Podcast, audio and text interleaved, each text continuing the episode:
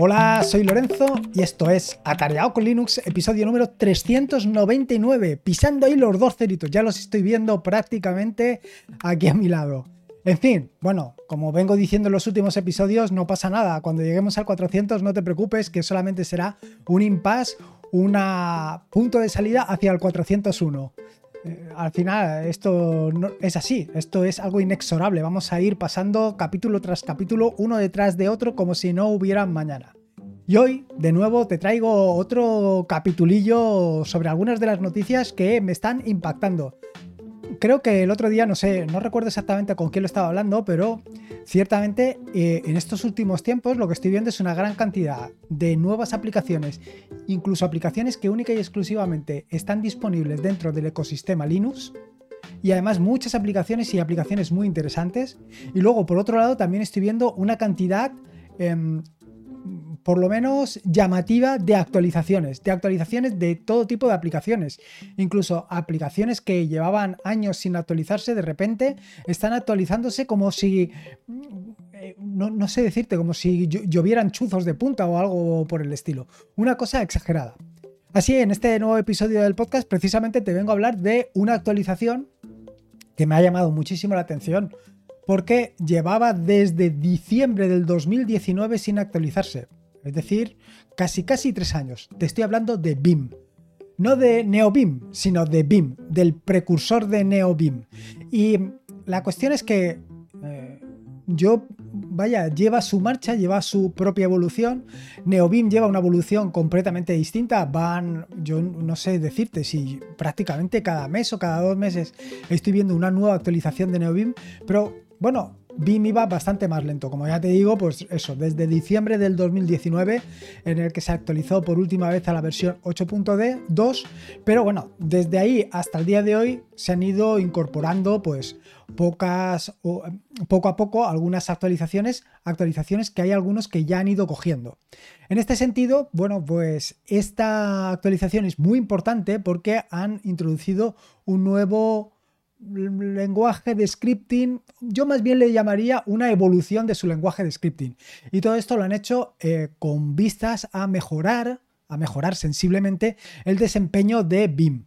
Eh, al final, eh, uno de los problemas que tiene la retrocompatibilidad, ya sea en BIM, en GNOME, en KDE o en cualquier otro software, es que, bueno, pues en un momento concreto tomas una serie de decisiones, eh, haces una serie de implementaciones y a lo mejor pues has cometido un error o has tomado una decisión pues que no era la más adecuada y eso te va lastrando tu software, te va lastrando tu desarrollo versión tras versión. Eh, y esto es un poco lo que le estaba sucediendo a BIM. En el caso de NeoBIM, pues han decidido en un momento concreto cambiar, cambiar eh, radicalmente de mm, lenguaje de scripting y actualmente, aunque soportan todavía BIM, lo cierto es que prácticamente el desarrollo de la mayoría de complementos de NeoBIM están hechos con Lua. En el caso de BIM, lo que han hecho ha sido algo similar. Han hecho una evolución de su lenguaje de scripting pasándose a llamar eh, BIM 9. En nombre, además, correspondiente a la versión número 9 de BIM. Y pues trae una serie de mejoras, una serie de características este lenguaje que han conseguido pues un poco mejorar el desempeño de, este como te digo yo, te iba a decir ID, pero me parece muy presuntuoso, este editor, este editor de texto. Quiero decir que al final una de las grandes características que tienen tanto BIM como NeoBIM es los complementos. Los complementos son parte esencial y son parte esencial porque te permiten modificar y adaptar tu eh, editor BIM exactamente a lo que tú necesitas. Que lo quieres única y exclusivamente para escribir en Markdown, pues añades los complementos que necesitas para escribir en Markdown. Que lo quieres para programar en Python, pues añades aquellos complementos para programar en Python. Incluso te implementas tus propios complementos o personalizas tus complementos para que se adapten mejor a tu flujo de trabajo.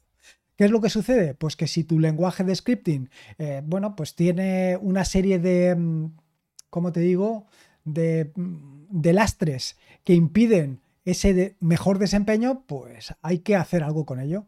Y esto es básicamente lo que han hecho en esta nueva versión de BIM. Lo que han hecho ha sido, eh, como te digo, penalizar la retrocompatibilidad, es decir, hay algunos componentes que no van a ser ya compatibles, o por lo menos no lo van a ser al 100%, pero lo que sí que han hecho ha sido pues, mejorar sensiblemente el lenguaje de scripting. Y no solamente mejorarlo, sino que han tenido dos objetivos fundamentales. El primero de los objetivos ha sido enfocarse en el desempeño, es decir, conseguir un mejor desempeño del lenguaje de scripting. Y por el otro lado, o sea, del lenguaje de scripting, no, de, la evolución del trabajo que hace el em, BIM 9. Y luego, por otro lado, la otra característica que han añadido es pues aproximarlo a los lenguajes más utilizados actualmente, a los lenguajes que los desarrolladores utilizan eh, en el día de hoy. Es decir, básicamente lo que han ido es a aproximarse más hacia JavaScript. Esto, pues como te digo, ha tenido una repercusión en lo que es la retrocompatibilidad. Ahora hay determinados complementos que no son compatibles al 100%, pero eh, bueno, si penalizas un poco esto, eh, eres capaz de adaptar esos em, complementos que, bueno, pues que, no cumplen exactamente el nuevo estándar y consigues que BIM funcione mucho mejor, bueno, pues miel sobre hojuelas, ¿qué vas a pedir más? Esto es lo primero que te quería contar, eh, la nueva versión de BIM. Pero acompañada de la nueva versión de BIM, he encontrado un software que se llama NeoByte o NeoBide, NeoBide, tal y como lo estás escuchando, que no es más que un interfaz gráfico para NeoBIM. Es un interfaz gráfico que está implementado en Lua y que en Lua, perdona, en Rust y que bueno, pues eh, se trae consigo todas las ventajas que tiene Rust. Eh, en este sentido, bueno, pues ya sabes, el tema de la memoria, etcétera, etcétera. Pero lo que eh, lo han dotado sobre todo es pues de, ¿cómo te digo? De pequeñas características de efectos, sobre todo efectos, es la palabra que estaba buscando, efectos, efectos de todo, efectos de desplazamiento de cursor, efectos de desplazamiento del scroll, efectos de movimientos, en fin, todo eso es lo que le han dotado a este interfaz gráfico, a este Neobyte. En fin, eh, inicialmente o lo que tú te vas a encontrar, lo que tú vas a ver cara a ti mismo va a ser pues básicamente NeoBIM, porque detrás de ello lo que está corriendo es NeoBIM, pero delante pues han implementado todas estas mejoras. ¿Qué es lo que notas? Que cuando tú estás escribiendo pues el, el cursor parece que fluya. Cuando el cursor lo desplazas hacia arriba o hacia abajo, pues deja ahí una estela como si se fuera moviendo, eh, realmente, como si fuera corriendo a lo largo de todo lo que es em, eh, BIM, bueno, NeoBIM. ¿Mejoras eh, a nivel funcional? Pues básicamente ninguna. Porque a nivel funcional lo que tiene por debajo, como te digo, es eh, NeoBeam y no vas a notar absolutamente ningún cambio. Lo que sí que notas, y muchos son esos aspectos visuales que llaman muchísimo la atención. Tanto que yo estoy convencido que si a más de uno le pones este editor y mm, se lo muestras, pues se va a quedar eh, mm, gratamente sorprendido. Tampoco tiene muchas más cosas. En fin, algunas características como pueden ser, pues vaya, lo que te acabo de decir, pues que eh, está implementado en RAS, con lo cual se trae todas las ventajas de una implementación en RAS. Utiliza ligaduras, que ya sabes que es esto de que cuando tienes un mayor igual, en lugar de poner mayor y a continuación igual, te lo convierte en un único símbolo. Tiene lo que te he comentado del cursor animado, es decir, que el cursor cuando lo desplazas a lo alto y a, lo largo de NeoBeam, lo que vas a ver es que eh, va dejando un rastro, un halo detrás de él. Tiene además desplazamiento suavizado, animación de ventanas, tiene el difuminado de las ventanas flotantes. Esto está muy curioso porque cuando estás escribiendo, eh, o, eh, vaya, normalmente estás escribiendo y de repente te sale eh, la, mm, ventana flotante para hacerte sugerencias, esta se ve transparente, más bien translúcida con la parte de detrás, con lo que se ve por detrás en forma difuminada completamente y está muy chulo y además tiene soporte de emojis. Al final, como puedes ver, la mayoría de lo que te estoy contando son efectos, efectos, características, em, para hacerlo todo un poco más, eh, no sé, más agradable a la vista, para que sea un poco más entretenido.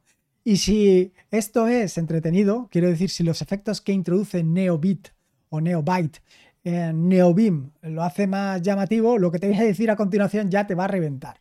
Y es el tema de Burn My Windows. Bar My Windows es una, ¿cómo se llama? Una extensión, una extensión para NoMesel que lo que te hace es crearte efectos. Efectos realmente espectaculares. O sea, cuando te aparece la ventana una ventana o incluso cuando aparece un diálogo, pues en lugar de aparecerte normal, pues lo que hace es utilizar efectos. Efectos de aparición, efectos de, en fin, todo tipo de efectos. Y en concreto te traigo esta extensión de NoMesel para que la pruebes y la instales en tu equipo, en tu Ubuntu o en la distribución que tú eh, que estés utilizando, porque en este caso han incorporado una nueva, un nuevo efecto, que es el efecto incendiario como lo estás oyendo. Y es un efecto que realmente lo han conseguido y es muy espectacular. O sea, lo que hace es básicamente te muestra una ventana y cuando, básicamente no, si estás trabajando en una ventana y cierras la ventana, lo que hace es el efecto como cuando quemas un papel que se va quemando poco a poco y va dejando un rastro detrás, pues hace ese mismo efecto. La verdad es que está súper conseguido. Parece que sea realmente eso lo que está sucediendo. A mí me ha dejado realmente sorprendido. Como te digo, My Windows es una extensión para NoMesel que básicamente no tiene utilidad práctica, pero lo que consigue son esos efectos especiales que tanto llaman a la, gente la atención. Por ejemplo, recuerda eh, todos los efectos estos de los cubos rotando donde se veían las imágenes, pues esto es un poco más o menos lo mismo, pues efectos que llaman la atención. En concreto, esta extensión tiene actualmente unos 12 efectos, que son uno de aparición, uno de cristales rotos, otros dos de, son de energizar en dos modos, uno de fuego, uno de hexágonos, otro de incendiar o incinerar le ha puesto, Matrix, efecto, un efecto Matrix, un efecto de chasquido de desintegración, el efecto del T-Rex, que es como si le metieran unos zarpazos a la ventana, el efecto televisor y el efecto chispas. Como te digo, todos estos efectos están súper conseguidos, es que son realmente espectaculares. A mí, desde luego, el último que han incorporado, este incinerar, es que me impacta muchísimo porque es que parece realmente que se esté quemando la ventana. En fin, yo te lo recomiendo muy mucho. Si no lo conoces, te recomendaría que lo instalaras y lo probaras porque realmente te va a llamar mucho la atención. En este sentido, te vuelvo a insistir, no sé si has escuchado alguno de los podcasts anteriores en los que te hablaba sobre cómo instalar extensiones para NoMesel. Eh, en concreto te hablé sobre dos, sobre dos o tres opciones. Una de las opciones es, desde luego, ir a la página de NoMesel, de extensiones, a la página web, y desde allí, pulsando el botón, te permite instalarlo. A mí esto, como ya he comentado en podcasts anteriores, no me termina de gustar. Y no me termina de gustar por el simple hecho de que hay veces que pues, no se termina de instalar, hay veces que parece que se ha instalado y luego realmente no se ha instalado, en fin, quedan ahí una serie de cosas turbulentas o truculentas que no me terminan de convencer. Por eso te recomiendo una aplicación que se llama eh, Gestor de Extensiones, Extensions Manager, que lo que te permite es no solamente configurar las extensiones, no solamente habilitarla y deshabilitarla, sino que además lo que te permite es buscarlas directamente, es decir, hacer una búsqueda en la página web de NoMesel, porque es de donde la va a traer, e instalarla. Y aquí sí que vas a obtener un, como te digo yo, vas a obtener una experiencia de usuario mucho más completa y mucho mejor que la que podrías conseguir única y exclusivamente utilizando la página de NoMesel. Así que yo te la recomiendo muy mucho, muy mucho, muy mucho. Y sobre todo también te recomiendo muchísimo esta aplicación, eh, bueno, esta extensión, esta extensión de Bar My Windows, porque es que te va a llamar muchísimo la atención, es que realmente es espectacular. Solamente por esto vale la pena instalarse Ubuntu y esta extensión. Bueno, Ubuntu, la distribución que estés utilizando con Nome. La siguiente de las herramientas que te quiero traer o de la que te quiero hablar se llama Kuro, con K, Kuro. Y es una aplicación que no es santo de mi devoción por dos razones principales. La primera razón es porque es software propietario y no porque sea software propietario, sino básicamente porque em, eh, vas a depender del servicio de un tercero. Y luego la segunda de las razones es porque está implementada utilizando el framework de Electron. Y como bien sabes, que ya lo he dicho en innumerables ocasiones en este podcast, bueno, y en la página web y en todos los sitios, no soy un devoto defensor de Electron. Y no soy un devoto defensor de Electron porque me parece que sobrecarga mucho el sistema para lo que realmente ofrece. Que es una solución fantástica para poder llevar una determinada aplicación a varios entornos o varios sistemas operativos, pero eh, adolece precisamente de eso, de la carga, de la sobrecarga a la que estresa pues, a cada uno de los sistemas operativos simplemente para esto. Bueno, en fin, que me despisto siempre con este tipo de cosas. La razón de traerte Curo es que se trata de una aplicación, em, una aplicación que viene a resolver uno de los problemas que habitualmente tienen las empresas respecto al mundo Linux. Es decir, que implementan sus aplicaciones para MacOS, para Windows y siempre se olvidan de nosotros, siempre se olvidan de los Linuxeros de Pro. Y siempre se olvidan de nosotros y no entiendo por qué, porque aunque seamos un 2%, pues somos un 2% muy pegón, muy peleón, con lo cual deberían de tenernos mucho más cariño del poco cariño que nos tienen. Pero bueno, sea como fuere, eh, una de las características que tiene precisamente la comunidad Linuxera es que mm, ante grandes males, grandes remedios. Y si alguien nos pone una traba, nosotros ponemos eh, la solución. Es decir, Básicamente el lema del Linuxero debería de ser ante la adversidad me crezco, porque es así. En este sentido, bueno, pues un tercero ha desarrollado una aplicación llamada Kuro, que es precisamente de lo que te venía a hablar, que es em, una aplicación no oficial de escritorio para el To-Do de Microsoft. Sí, para el To-Do de Microsoft. Por eso te decía que es una aplicación de terceros es una aplicación, es un servicio de terceros, con lo cual tener tus notas en un servicio de terceros, bueno, pues es un poco de aquella manera. Pero, ¿por qué tener tus notas en Microsoft To Do? Bueno, pues simplemente porque a lo mejor trabajas con Microsoft To Do en, en, en el trabajo o por la razón que sea. Si lo estás utilizando, pues es una pena que no puedas utilizar eh, esta herramienta en Linux o incluso que no utilices Linux simplemente porque no lo tengas. Con lo que, bienvenido sea. Si tenemos Microsoft To Do en Linux, mucho mejor porque más gente podrá disfrutar de Linux y de Microsoft To Do. ¿Qué demonios? Dicho esto, ¿qué características eh, te puede traer esta aplicación? ¿Qué características te trae Kuro? Bueno, pues tiene una, interfaz absolutamente completa, es decir, puedes hacer absolutamente todo. Al final, como te digo, no es más que un, un electrón con lo cual soporta todas las características de la web de, Microsoft. Tiene em, varios temas, tiene cuatro temas distintos y por supuesto, entre ellos, no lo dudes, está el tema oscuro. Tiene em, eh, colores de acuerdo, o sea, se adapta los colores de acuerdo a los temas que utilice y además tiene atajos de teclado globales. Esto es fantástico porque, bueno, te tienes que aprender esos atajos de teclado, pero luego van muchísimo más rápido. Como te digo, Kuro es una aplicación no oficial, es decir, no es una aplicación de, Microsoft, es una aplicación open source, está implementada por David Morage y como te decía inicialmente utiliza el framework de, de, Electron. Y respecto a por qué utilizar Microsoft To Do, bueno, pues un poco es lo que yo te estaba diciendo. Simplemente es eso, que si ya lo utilizas y tienes esa manera de sincronizar tus notas, estás habituado a utilizarlo en Android y quieres seguir utilizándolo en Linux, pues esto te da la posibilidad de poder utilizarlo. ¿Que no? Bueno, pues una de las características que hay precisamente en Linux es la cantidad ingente, el ecosistema realmente espectacular de aplicaciones de notas. Yo creo que hay tantas aplicaciones de notas como arena, como granos de arena hay en la playa. Así te lo digo. Y luego, por último, de lo último que te quería hablar es de esta noticia que se viene escuchando habitualmente, que parece que está resonando cada vez con más fuerza, es Rust en el kernel de Linux. Lo cierto es que esta noticia, bueno, pues a lo mejor tú pues no desarrollas o simplemente estás un poco más lejos de esta parte, tanto de la parte del kernel de Linux como de la parte de Rust, pero yo creo que es una noticia que tarde o temprano nos va a impactar a todos. Y nos va a impactar a todos porque cada vez veo mucho más movimiento en el mundo de, de Rust.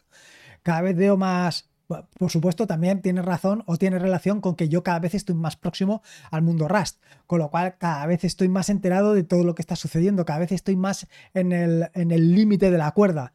Eh, cada vez estoy desarrollando pues, eh, con, partes de framework o con complementos más al límite, más al borde, con lo cual de vez en cuando ya me estoy encontrando con pequeños errores, con pequeños bugs que prácticamente están solucionados, pero que están ahí. Bueno, pues eh, recientemente, en el mes de junio, finales del mes de junio, se celebró el Open Source Summit en Austin, Texas, en el que participó eh, Linus Torvald y estuvo precisamente hablando de esto, de la aproximación de Rust al kernel de Linux o qué posibilidades o qué opciones tiene Rust de entrar dentro del kernel de Linux. Se trataba de una eh, conversación entre Linus Torvald y el CEO de Cardano. Ojo, ¿eh? Y la verdad es que está muy interesante porque al final lo que viene a decir Linus Torvald, y esto te lo cito textualmente, dice, hay verdaderas razones técnicas como la seguridad de la memoria por la que es bueno introducir Rust en el núcleo. Y la gente ha estado trabajando mucho en ello. Así que realmente espero que funcione. Aún así, va a empezar por partes muy pequeñas y muy específicas del kernel. No vamos a reescribir todo el núcleo en Rust. Pero pronto, quizá ya en la próxima versión principal, Rust aparecerá en el núcleo de Linux. Como ves, bueno, pues de las palabras de Linux Torvald ya se deduce, ya se ve que finalmente Rust tiene muchas papeletas para poder entrar dentro del kernel de Linux. Lo cierto es que durante más de 30 años el kernel de Linux ha estado implementado en C. Y aunque esto parecía una roca inquebrantable, lo cierto es que conforme pasa el tiempo, eh, todo lo que son rocas inquebrantables se terminan por resquebrajar y dar lugar a nuevas soluciones. Creo que, sinceramente, Rust ha venido a poner un punto importante en todo lo que viene a ser el desarrollo. Creo que ha venido a revolucionar todos los aspectos de todo lo que se venía desarrollando hasta el momento. No solamente ha venido a la parte de sistema, a la parte de la terminal, sino que también al desarrollo web, eh, en fin, en todos los ámbitos. Me lo estoy encontrando en todos los ámbitos e incluso estoy tocando partes de código que nunca había o nunca se me había ocurrido tocar. Por eso te digo que yo la verdad es que estoy muy esperanzado. Creo que eh, en el momento en que me decanté por RAS, creo que tomé la decisión adecuada y hoy por hoy estoy muy satisfecho de todo lo que estoy haciendo y que eh, Rust llegue a formar parte del kernel de Linux me parece una noticia realmente muy pero que muy interesante.